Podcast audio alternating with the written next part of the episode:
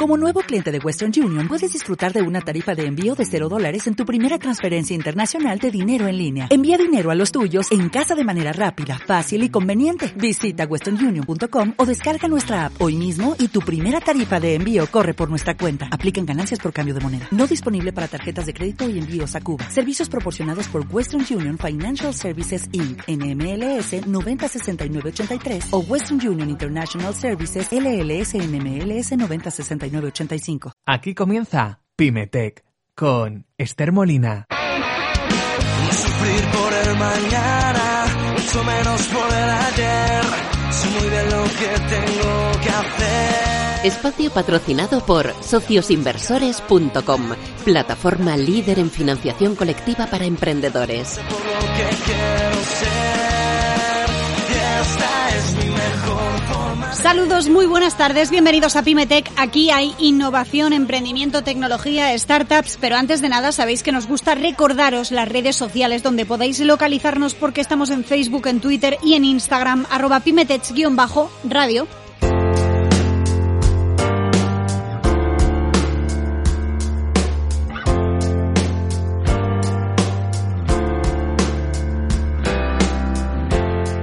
Valley lanza un programa sobre los fundamentos de la digitalización adaptado al nuevo contexto empresarial post-COVID y para cualquier profesional. Con casi 10 años de experiencia en formación business, la Escuela de Negocios ha creado este compendio de contenido sobre los principales aprendizajes de la digitalización totalmente actualizado a los cambios que estamos viviendo todos a nivel global. Vais a poder acceder todos aquellos profesionales, independientemente del sector o puesto de trabajo, que queráis aprender estos conceptos más generales, renovaros y estar al día de todas las herramientas, las metodologías y las estrategias más punteras del ámbito digital.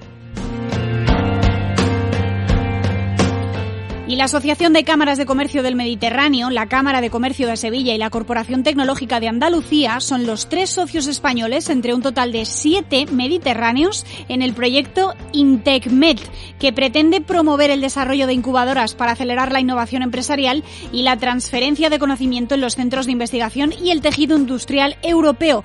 IntecMed es un proyecto estratégico confiando por la Unión, confiado mejor dicho, o cofinanciado por la Unión Europea bajo el programa de ENI CBC Med para la cooperación transfronteriza en el área del Mediterráneo. Está formado por socios de Grecia, Túnez, Egipto y nuestro país y cuenta con un presupuesto de 3,7 millones de euros y 30 meses de duración.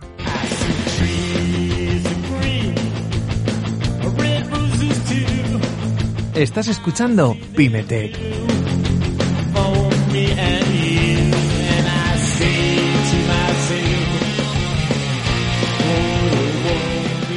Más del 40% de los jóvenes en España están en situación de desempleo. Si además son artistas, las tasas se disparan y la pandemia de la COVID-19 no hace más que elevar las cifras. Frente a la situación crítica, Fundación Nadine abre su segunda convocatoria de ayudas al talento joven. Cada uno de los cinco ganadores de la Combo Nadine va a recibir hasta 12.000 euros para sacar adelante su propio proyecto de arte social. Y tenemos con nosotros, que me hace mucha ilusión, a María Suárez, que es directora de la Fundación Nadine. María, buenas tardes. Hola, buenas tardes. Bienvenida, bienvenida a Pimetec. Gracias. Decíamos que frente a la peor cifra de paro de los últimos años, prácticamente, Fundación Nadine financia y acompaña a jóvenes artistas con vocación social. Cuéntanos para todo el que no os conozca qué hacéis desde la Fundación. Bueno, pues en Fundación Nadine tuvimos un propósito hace año y medio, ¿no? Que era eh, intentar eh, no recomponer, pero sí que contribuir a que la industria cultural y productiva eh, pudiera estar un poquito mejor. Quiero decir, tenemos evidentemente, como tú has dicho, ¿no? unos datos eh, frustrantes de cómo los jóvenes están con desempleo permanente y precariedad y qué podemos hacer con eso, ¿no? Y si encima son artistas, cómo podemos contribuir a que tengan un futuro laboral, ¿no? Más allá de el músico ser intérprete, eh, el actor solamente ser actor y tener que ir a 3.000 castings y encontrar una oportunidad eh, que cuesta muchísimo y por qué no hacer lo que ellos ya saben hacer, que es emprender. Lo que pasa es que muchas Claro. veces le llamamos de otra manera, pero el artista está harto de emprender ¿no? y de sacar ideas del cajón para intentar que alguna sea viable y sostenible. Entonces, Claro. eh, desde la Fundación dijimos, bueno, vamos a intentar financiar proyectos que estén en fase incipiente, no pasa nada, y demos la oportunidad de que el artista pilote un proyecto, ¿no? Desde una perspectiva de, emprendimiento real. Y puede ser que se dé cuenta que sea un proyecto sostenible y que tenga impacto social, o puede ser que una vez que, lo haya traccionado se dé cuenta de que no funciona. Pero bueno, solamente el proceso de aprendizaje ya es muy importante. Y así surge un poco la idea. Y, cuéntame en qué consiste el programa de acompañamiento, porque para hacer sostenibles los proyectos, la Fundación, decíamos, ofrecéis además este programa mm. de acompañamiento personalizado para los ganadores. Pues mira, te cuento, eh, para nosotras también, eh, nosotras como fundación estamos emprendiendo también y mm. estamos pilotando a ver qué tal funciona, pero nos dijimos, Base fundamental. Tiene que haber financiación por medio. Es, si quieres presentar un proyecto, tengo que darte la oportunidad de que lo puedas hacer. Entonces tiene que haber financiación. Pero tiene que haber un acompañamiento técnico. Es decir, no, no vamos a dar una donación o un premio y ahí te espabiles, mm. sino te damos la financiación e intentamos acompañarte para que esos 12.000 euros se puedan estirar al máximo y podamos conseguir que conjuntamente desarrollemos el modelo de negocio. Y ahí pues va desde, desde la teoría de cambio de impacto social hasta tu modelo de Canvas, lo que siempre hablamos en emprendimiento, ¿no? De mm. cómo podemos hacer que la herramienta artística esté mejorando un reto social y que sea sostenible en el tiempo, ¿no? Y, es, mm. y, son ocho meses donde acompañamos al artista de manera individual y también colectiva con los otros proyectos que han ido ganando, ¿no? Y vamos generando conocimiento nuevo y poniendo en práctica pues todas las vertientes que un negocio debe tener, ¿no? Y a ver qué surge y a ver qué pasa. Y suele, lo que suele suceder es, bueno, pues que se incrementa el potencial del proyecto. Claro.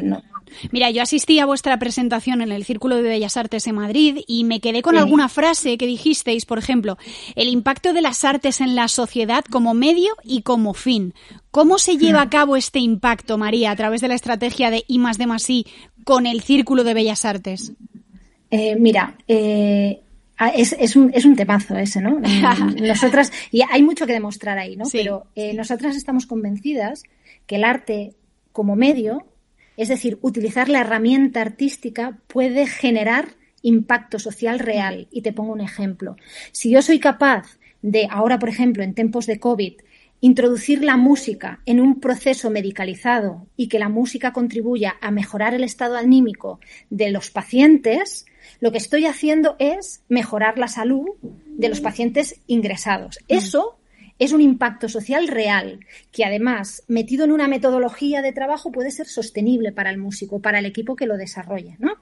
Eso, ese es el sentido más grande de, un proyecto de impacto social sostenible. ¿no? Entonces, eh, junto con esto, lo que decimos es, vamos a trabajar con alianzas con otros, y en este caso con el Centro de Bellas Artes, para em, el Círculo de Bellas Artes, perdóname, para ah, intentar conjuntamente dar un único mensaje, que es el de las artes tienen el poder de transformar las cosas. Y lo vamos a hacer eh, en la casa, las artes, ¿no? Y el casting final se va a producir en el Círculo de Bellas Artes, que es un lugar espectacular para que haya, ¿no? Em, cantidad de proyectos que se estén presentando, conociéndose entre sí, ¿no? Y, aportando innovación, claro. Porque eso es muy importante también, que se den a conocer, ¿no? Proyectos que a lo mejor estaban metidos en el cajón. Claro. Me viene a la cabeza alguna otra frase de, la presentación. Por ejemplo, queremos estar cerca de los jóvenes artistas, todo lo demás está en construcción cuando hacíais referencia que al final una fundación tiene que ser catalizadora del, del cambio social y si no, no tiene mucho sentido. Y es tremendo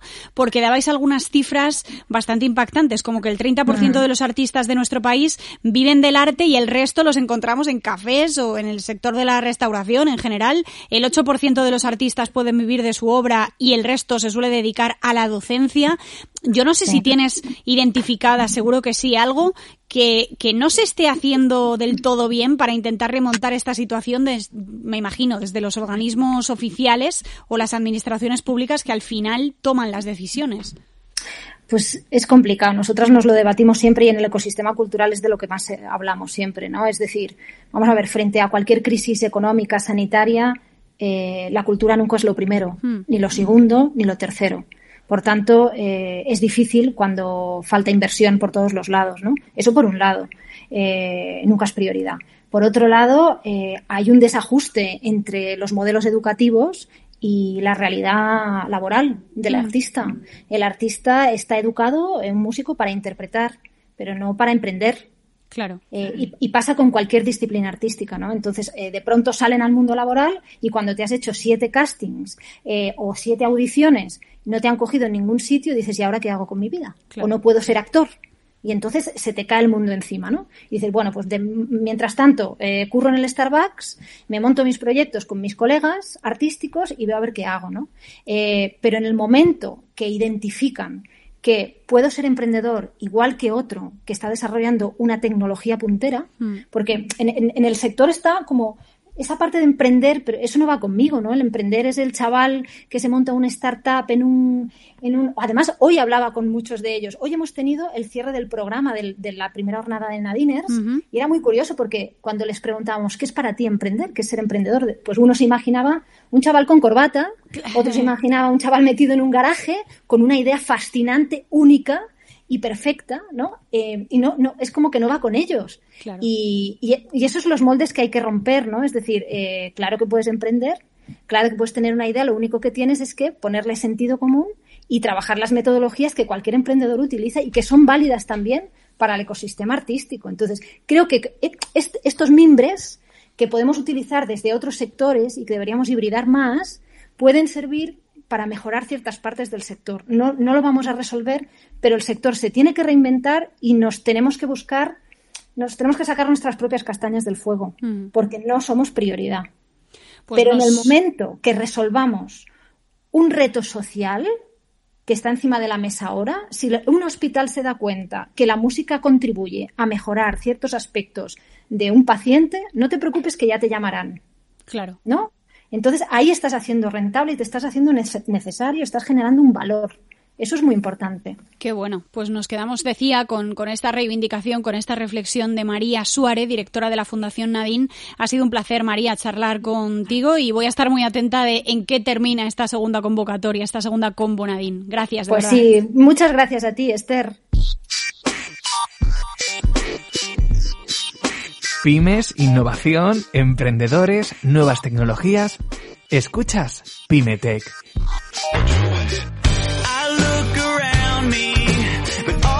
Escuchas Pymetech, esta es la sección de Sego Finance. ¿Y qué pasa en la sección de Sego Finance? Pues que me acompaña para empezar mi compañero José Antonio Calvo, redactor jefe de Territorio Pyme en cinco días. José, ¿qué tal? Hola, buenas, ¿qué tal? Encantada de escucharte y seguro que me vas a contar, por ejemplo, un evento. Efectivamente, y más cositas, pero empezamos efectivamente con ese evento Digital Business World Congress 2021. Empieza poquito a poco a recuperar la normalidad ICEMA con algún evento como este que sí que va a mantener gran parte de su agenda inicial en vivo y en directo, por decirlo así. Eso sí, con todas las medidas como os voy a contar ahora contra el COVID, pero bueno, poquito a poco como digo. Este va a ser el 18, este evento va a tener lugar del 18 al 20 de mayo y como indica la traducción del evento que os acabo de comentar, eh, se trata de presentar toda una serie de soluciones para digitalización empresarial, tan importante a día de hoy y más aún con, con todo el tema del, del COVID y además sí es muy interesante aplicado mm, a todo tipo de sectores, a todo tipo de industrias. Así que va a ser un evento muy interesante, como os decía, va a tener lugar en IFEMA el 18 al 20 de mayo y que va a tener pues eh, todas las medidas de seguridad para que se pueda desarrollar a pesar del COVID. Y me encanta el título del libro que traes hoy, José, El principio de Peter. Efectivamente, Peter es el autor del libro, pero bueno, él ha, ha denominado así eh, todas estas teorías que os voy a contar ahora como el principio, sus principios, el principio de Peter. Se trata de analizar la propia incompetencia humana, la de cada uno, ¿vale? Este libro nos va a hacer un poquito reflexionar y aplicar si a lo mejor sin darnos cuenta a lo largo de la vida y de nuestras etapas profesionales nos hemos desarrollado en algunos aspectos de forma errónea. Nos va a poner un poco en esa tesitura, sobre todo a nivel empresarial y directivo, para saber si, sin querer, como digo, estamos gestionando de forma incompetente y por algunos vicios adquiridos a lo largo del tiempo a nuestros eh, compañeros eh, o otra serie de, acciones que tenemos que llevar a cabo en, en la empresa eh, de un libro muy interesante porque ha sido traducido nada más y nada menos que a 14 idiomas. Es todo un bestseller de Lawrence Peter, de ahí ese principio de Peter y de Raymond Hull. Eh, os digo la editorial que es de bolsillo, por si os interesa.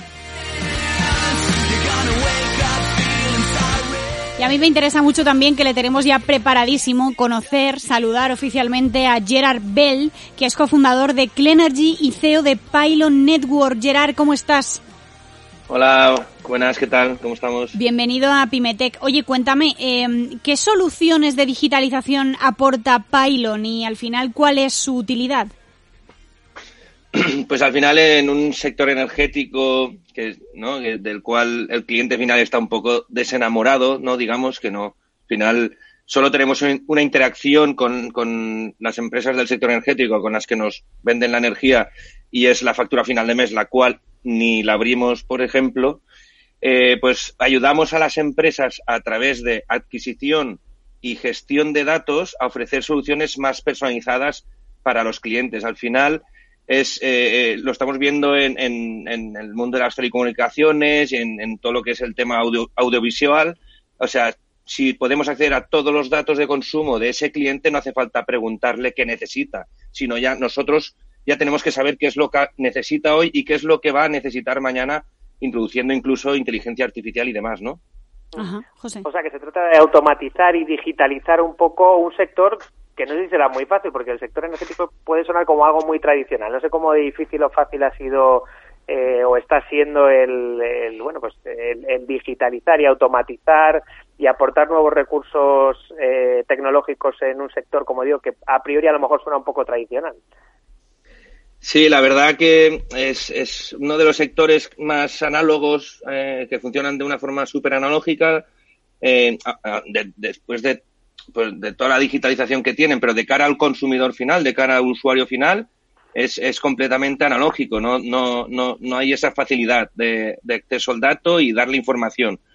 Es una, yo creo que es, lo hemos vivido anteriormente eh, con, la, con las telecos, por ejemplo, cuando teníamos solo teléfono fijo en casa y pasamos a tener eh, internet, a tener smartphone, a tener televisión y, demás.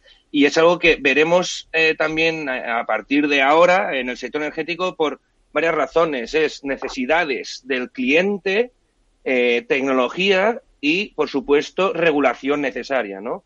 y el sector energético actualmente, con varios cambios regulatorios, tanto en las tarifas que van a, van a entrar el 1 de junio como el gran eh, movimiento que hay en autoconsumo y autoconsumo colectivo a través de unidades energéticas, pues va a hacer que, que, sea completamente necesario digitalizar este sector, porque el que, el que no se digitalice, el que no se automatice y el que no entienda perfectamente a sus clientes finales, eh, yo creo que incluso puede llegar a, desaparecer del sector, ¿no?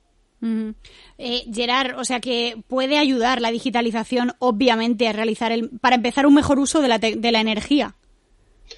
Sí, al, final, el, nosotros, al final, si le preguntamos a cualquier persona normal, yo si le pregunto a mi madre si cuánto consume, mm, no tiene ni idea, no sabe cuánto consume una lavadora, no sabe cuánto consume eh, una nevera o la calefacción. Hmm. Al final, eh, no tienen que saberlo, ¿no? Eh, necesitan empresas que les ayuden a decidir de una forma muy fácil, rápida y completamente personalizada. José. no sé cómo si el usuario también está preparado, no sé cómo lo veis para, para ese cambio, o, entiendo que soluciones como Pilot lo que hacen es facilitar eh, todo este proceso que comentabas, de, que realmente no tiene por qué saber cuánto consume una lavadora, pero sí que le puede ayudar eh, todo este proceso de digitalización a, ahorrar y a consumir mejor y a utilizar mejor los recursos energéticos. Sí, yo, yo, eh, nosotros siempre decimos lo mismo ¿no? Siempre se habla de educar al cliente final y yo creo que es un concepto completamente erróneo. Hay que educar a las empresas del sector de lo que quiere el cliente.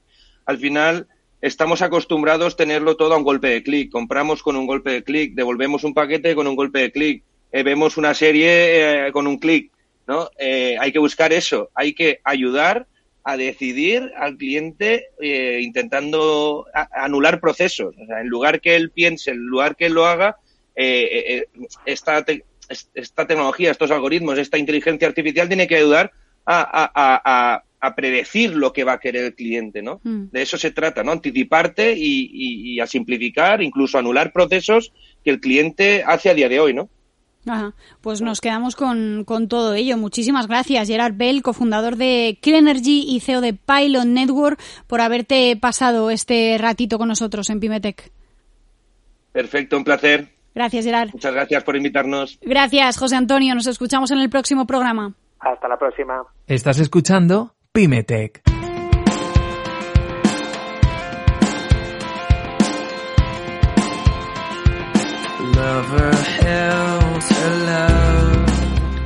Hoy en el Minuto de Oro recibimos a Livin, startup que promete adquirir una vivienda a través del propio alquiler mensual. Qué interesante esto, en un momento en el que eh, los jóvenes cada vez mm, obviamente tienen más dificultades a la hora de tener acceso a una vivienda, teniendo en cuenta el despliegue de requisitos para empezar económicos, pero bueno, burocráticos en general que se les exigen para conseguir una hipoteca. Pues eso, nos ha parecido una buena idea interesante entrevistar a José Manuel Cartes, fundador de Livin, a quien saludo ya. ¿Cómo estás, José Manuel? Hola, ¿qué tal? Buenas tardes. Encantados de recibirte en Pimetec. El placer es mío. Oye, cuéntame, porque parece que empezar a pagar por tener un hogar propio antes de los 30 es casi, pues eso, un, sueño, ¿no? O, o, por lo menos alcanzable para una minoría. Para solucionar este problema surge vuestra startup. ¿De dónde viene la idea? ¿Cómo nace? Pues eh, bueno, pues primeramente, eh, como decías, es verdad, el, el, el 55% de los, eh, noticia hace dos o tres días, eh, el 55% de los jóvenes menores de 30 años vivían con sus padres eh, en el año 2020. Eh, tema preocupante, ¿no? esto se puede ver a varias razones, ¿no? Ah, evidentemente la estabilidad laboral es una, pero bien es cierto que, que hay mucha gente que sí tiene capacidad de pago, estabilidad de pago, de estabilidad suficiente como para afrontar las cuotas que le supondría una hipoteca, mm. pero no tiene eh, capacidad de ahorro, ¿no?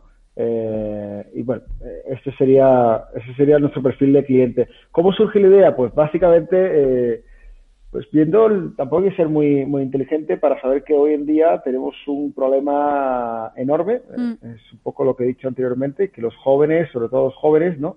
Y no tan jóvenes, pero no pueden acceder a la vivienda porque las barreras de entrada son muy grandes, ¿no? Una mm. es la estabilidad laboral, pero la otra, sin duda, es la, la gran entrada que tendría que poner, eh, que es, eh, ¿cómo se llama? Un 20% más otro monto que es más, más o menos un 10% más, un 30% para adquirir una casa. Entonces, bueno, eh, yo que venía del mundo real estate y también del mundo tecnológico, he trabajado en, en ambas, eh, junto con la fundadora de, de, fundadora de Living, Sofía, eh, que ya vivíamos juntos, eh, decidimos eh, comprar una casa. Y fue cuando, bueno, en mi caso ya lo tenía clarísimo porque me, me dedicaba a eso, mm. pero eh, cuando te pones a ello para comprártela para ti, la cosa cambia. No, no, ve, no veía eh, una opción fácil para poderme comprar una casa sin descapitalizarme mucho. Sí. Entonces eh, empecé a darle vueltas a ver cómo podía hacer un producto sexy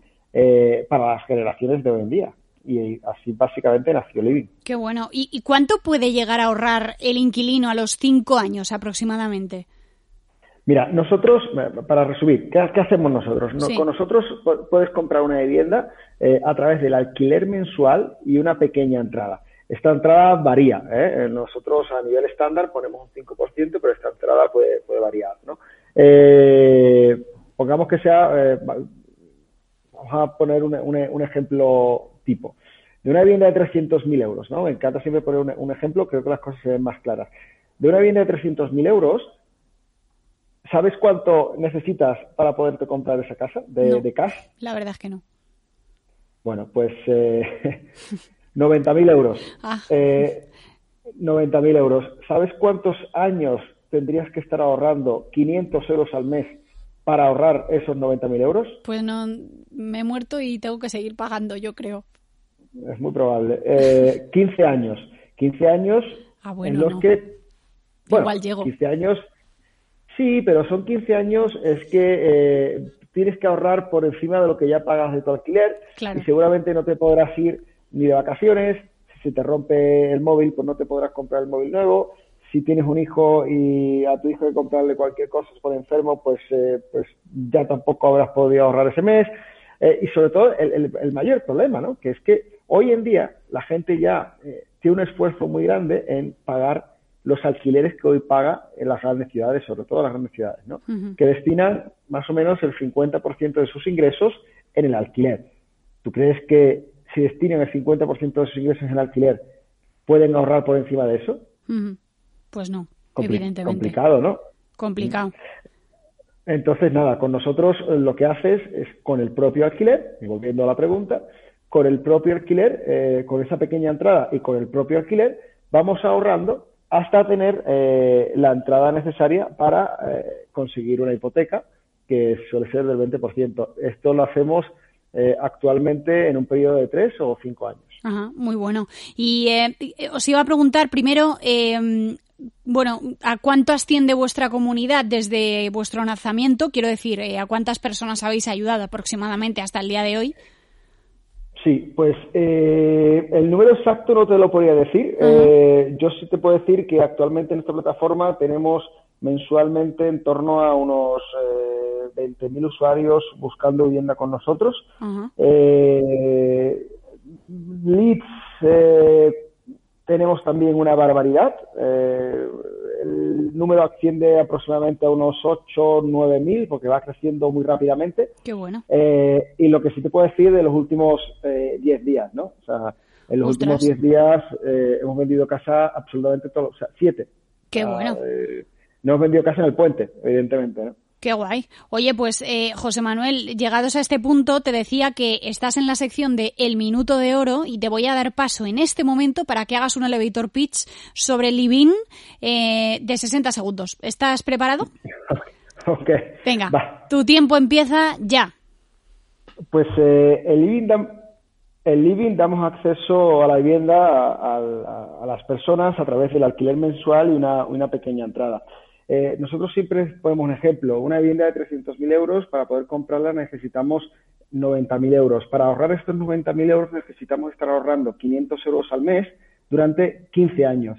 Con Living podrías comprar esta vivienda tan solo con 15.000 euros y pagando un alquiler mensual. Y hasta ahí llegaba el minuto de oro de Living. Muchísimas gracias, José Manuel Cartes, su fundador, por habernos acompañado este ratito. Ha sido un placer y vaya cifras, ¿eh? Enhorabuena y, a seguir creciendo en tan poco tiempo, además. Muy bien, muchas gracias. un abrazo, hasta pronto. Venga, hasta ahora. Chao, chao.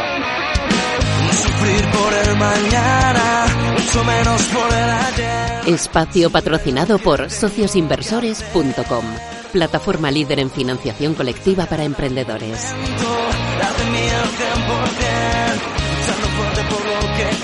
Y hasta aquí el programa de hoy. Gracias Pilar Lloret en la técnica, a sociosinversores.com que hace posible este programa y a todo el equipo de Pimetec. Nos escuchamos la próxima semana. Carpe diem.